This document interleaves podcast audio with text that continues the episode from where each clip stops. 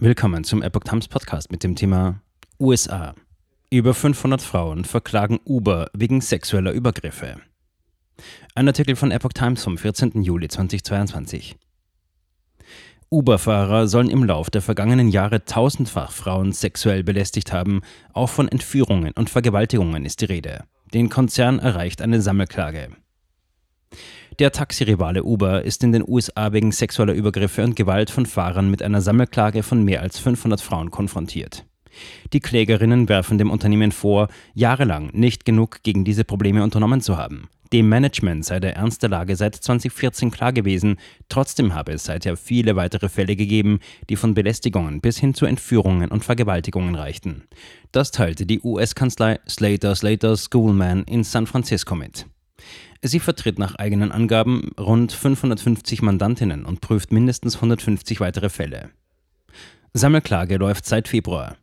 Uber erklärte auf Nachfrage, sich zu offenen Rechtsverfahren nicht äußern zu können. Dem Unternehmen zufolge läuft die Sammelklage bereits seit Februar 2022. Die Probleme an sich sind seit langem bekannt. Erst vor rund zwei Wochen veröffentlichte der Konzern das Ergebnis einer eigenen Untersuchung.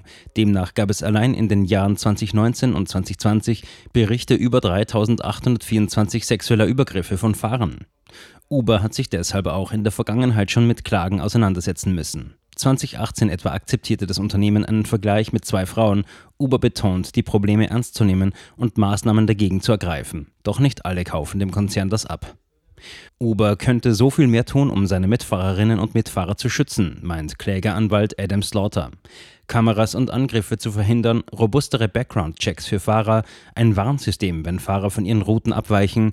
Doch das Unternehmen lehne diese Maßnahmen ab. In der Vergangenheit hat Uber sich unter anderem damit verteidigt, nicht für das Verhalten von Fahrern zur Verantwortung gezogen werden zu können, da diese keine festen Mitarbeiter seien. Das Unternehmen behauptet aber auch, seine Fahrer gründlich zu überprüfen und bereits Sicherheitsmaßnahmen eingeführt zu haben, wie beispielsweise einen Notfallbutton in der App.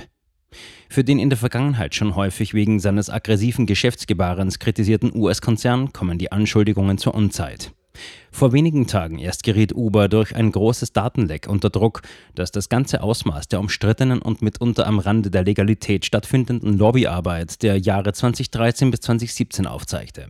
Die Unterlagen stammen allerdings aus der Ära von Mitgründer und Ex-Chef Travis Kalanick. Er trat 2017 nach Skandalen zurück, die von Sexismus und Diskriminierung über Technologiediebstahl bis hin zu Spionageaffären reichten.